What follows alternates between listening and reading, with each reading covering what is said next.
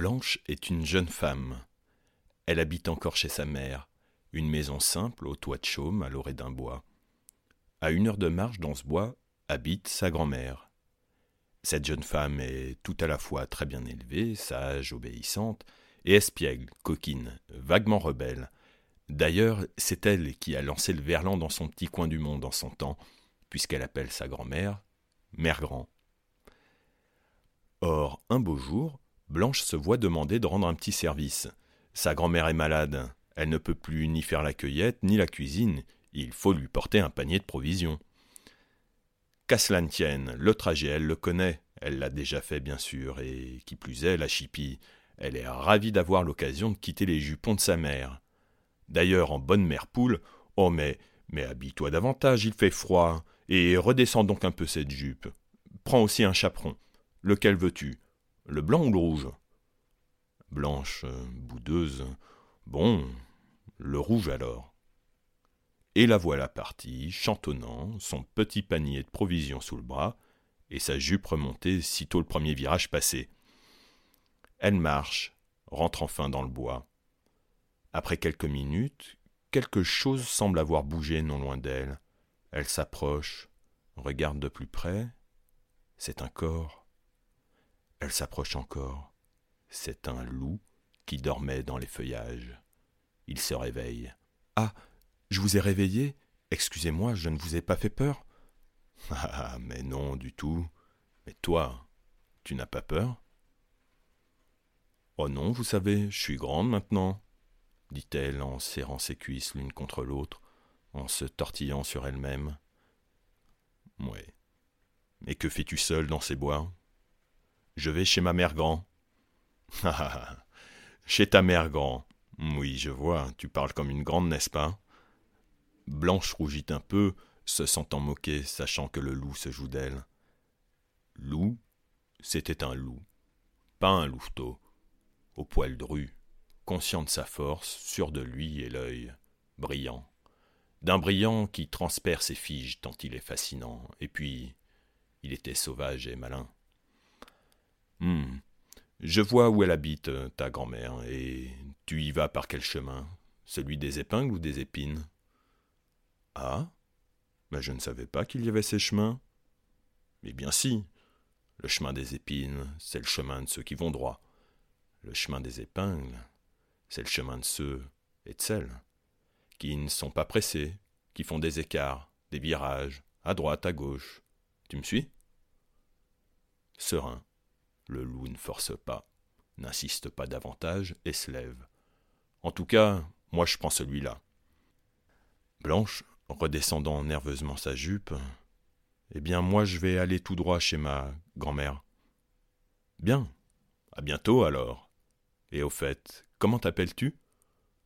Blanche. Hum, Blanche. Joli chaperon, Blanche. Il est d'un rouge appétissant et moins innocent que ton prénom. Au plaisir donc. Au revoir. Et elle part en hâte. Lou, lui, fait mine de marcher né au vent, mais dès le premier virage se précipite comme une bourrasque, l'œil noir, ses babines luisantes de la salive qui lui est venue en bouche, à la gueule. Un festin l'attend, un carpaccio de grand-mère en apéro, puis en plat principal, une succulente croupe bien juteuse, à la présentation soignée, des jarretières qui ne lui ont pas échappé, et en dessert, une gorge toute palpitante. Loup arrive chez mamie, imite la voix de Blanche, rentre, tue, dévore. La jeune femme va arriver, il se dépêche de camoufler le carnage de sa petite mise en bouche. Il découpe les restes de mamie, les met dans la cocotte façon pot-au-feu. Il recouvre la mare de sang au sol d'une bonne épaisseur de paille jetée à la va-vite, et cache la tête de mémé aux toilettes. Des boyaux de la grand-mère, il fait des guirlandes. On n'était pas loin de Noël. Voilà, on est bien, se dit-il en se pourléchant une dernière fois les babines. Vite au lit, on se calme, on respire, et on attend impatiemment. Blanche arrive. Loup, fin imitateur, prend la voix de feu le Carpaccio. Au diable la chevillette, la bobinette, pousse la porte et entre. Blanche entre, observe. Loup. Merci pour le panier, pose Lola. Tiens, mange donc le bon pot-au-feu de mamie. Moi je reste au lit. Et Blanche mange. Le chat de Mère Grand a tout vu. Assisté au carnage, il n'a pas pu s'enfuir et crache à la jeune femme Pfff Salope Tu manges ta grand-mère Blanche se resserre. Elle est repue, elle a chaud, il se fait tard, et, comme d'habitude, lorsque la nuit est tombée, elle ne va pas rentrer, mais va plutôt partager le lit de sa bonne vieille mère grand. Blanche la regarde, le lit dans la pénombre, derrière le feu de la cheminée, face à elle, le loup. Mère grand, où dois-je poser mon chaperon? Il est beau, hein? Il est rouge. Oui, c'est bien vrai. Sur la chaise de la table à manger, là, mon enfant. Le feu dans le dos de Blanche, dans les yeux de loup, brûle. Mère grand, et où dois-je poser mon tricot? Eh bien, mon enfant, au feu. Blanche hésite, suspend son geste, lâche le tricot. Le feu crépite. Et ma robe Faisant passer de haut en bas ses mains sur sa poitrine, son ventre et ses hanches, le tissu susurrant quelques formules magiques excitantes aux oreilles de loup, aux yeux du feu. Mère grand, où dois-je la poser? Au feu, ma petite, au feu. Et le feu grandit. Blanche se trouvant maintenant nuisette et barésie, lingerie qui n'avait effectivement pas échappé à Loup, demanda Et cette nuisette, mère grand, où dois-je? Au feu, au feu Et le feu culmina. Blanche s'avance, soulève les draps, les couvertures, le dessus de lit, et se glisse sous eux. Elle reste un instant sur le dos, tête et yeux face au plafond paré de ses guirlandes suintantes. Loup est patient, jubile vicieusement. Son festin s'est servi lui-même, et avec la manière, s'il vous plaît. Blanche laisse enfin une main se promener sur le matelas vers l'autre corps. Oh. Mais que vous êtes velu et soyeux, comme c'est agréable. Oui, c'est pour que tu aies envie de me caresser, mon enfant. Oh, mais comme vous êtes chaud, puis-je me coller à vous? Mais oui, mon enfant, fais donc.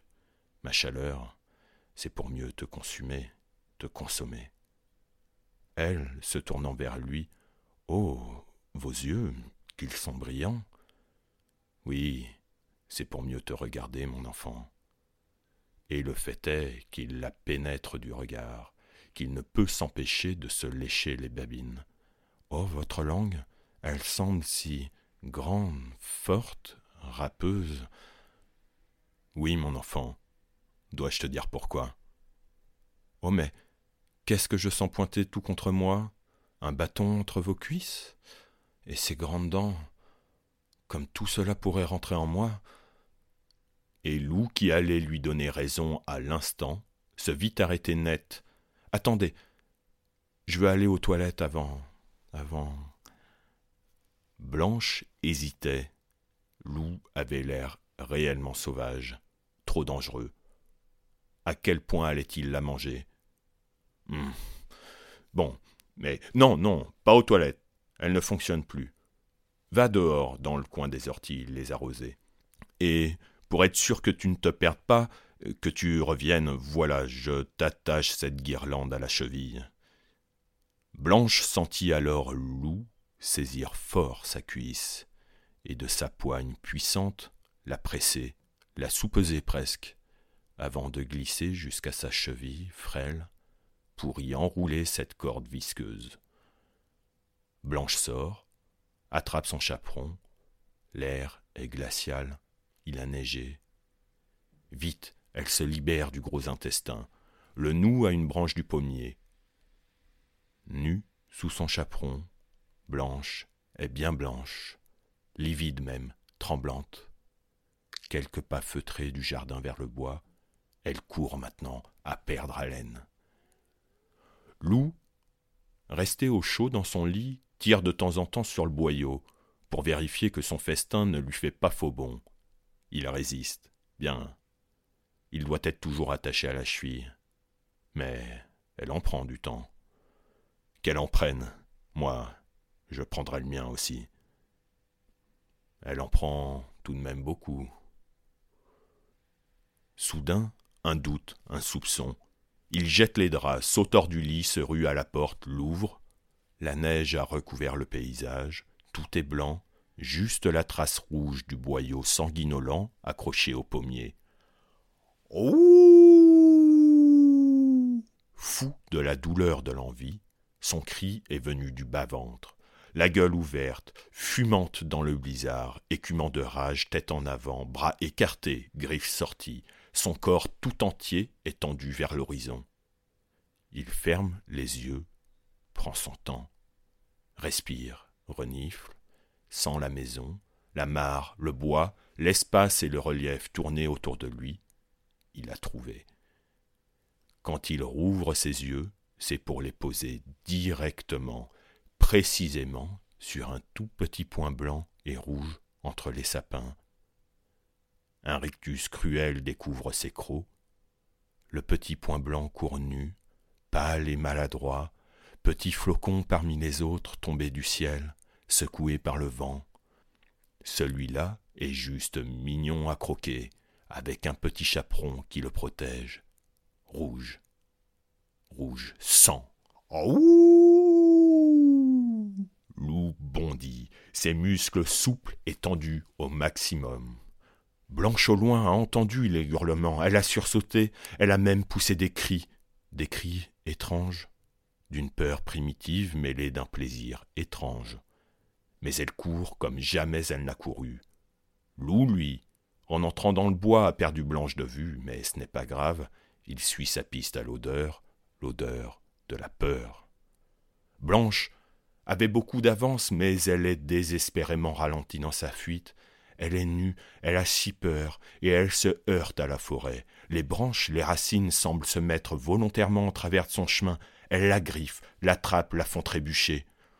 Loup, quant à lui, est à son exercice favori, celui pour lequel il est né, celui pour lequel il s'est tant de fois entraîné, celui pour lequel il a tant de plaisir, la prédation. Elle court et fuit, lui fonce et pourchasse. Enfin, Blanche n'est vraiment plus loin de sa maison, mais Loup l'a si terriblement vite rattrapée. La maison est maintenant à portée de vue de la fille presque femme. Blanche est maintenant à portée de vue de Loup, des jaloux dernière dizaine de mètres pour Blanche. Mais l'animal est un finisseur hors pair, dont la folie et la force décuplent à la vue du festin. Loup, muscles saillants, suintant, arrache littéralement le sol de ses pattes, les branches et fournit, incroyable, une ultime accélération. Quand Blanche touche la poignée de sa porte, elle a le souffle brûlant de loup dans la nuque. Blanche, sous son chaperon, dans sa vérité nue, referme la porte. Deux tours de clé, clic-clac. Tout est bien qui finit bien. Saine et sauve, petit sourire en coin, elle s'est fait envie, elle s'est fait peur. Jeune fille, attention au loup. Voilà ce qu'ont dit l'Église et les bonnes gens en reprenant ce conte. Mais une autre fin existe à cette même histoire, comme il existe encore d'autres histoires. La voici, Blanche sent le souffle de loup dans sa nuque et son odeur et sa chaleur la troublent, pour finalement que Blanche se fige. Loup l'attrape par les cheveux, plaque sa tête contre la porte, déchire sa culotte et la baise. Elle crie, elle en lèche et griffe sa porte. Ils jouissent.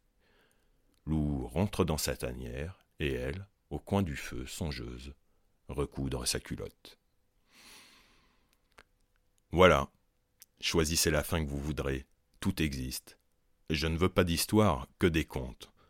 La deuxième fin est celle d'une femme qui a décidé de se faire attraper et qui a décidé de baiser. Que chacun soit pleinement conscient et consentant. Et puis notez, il y a aussi bien des fois où le petit chaperon rouge baise le loup et retourne la fable. Allez, bonne nuit les enfants, au lit.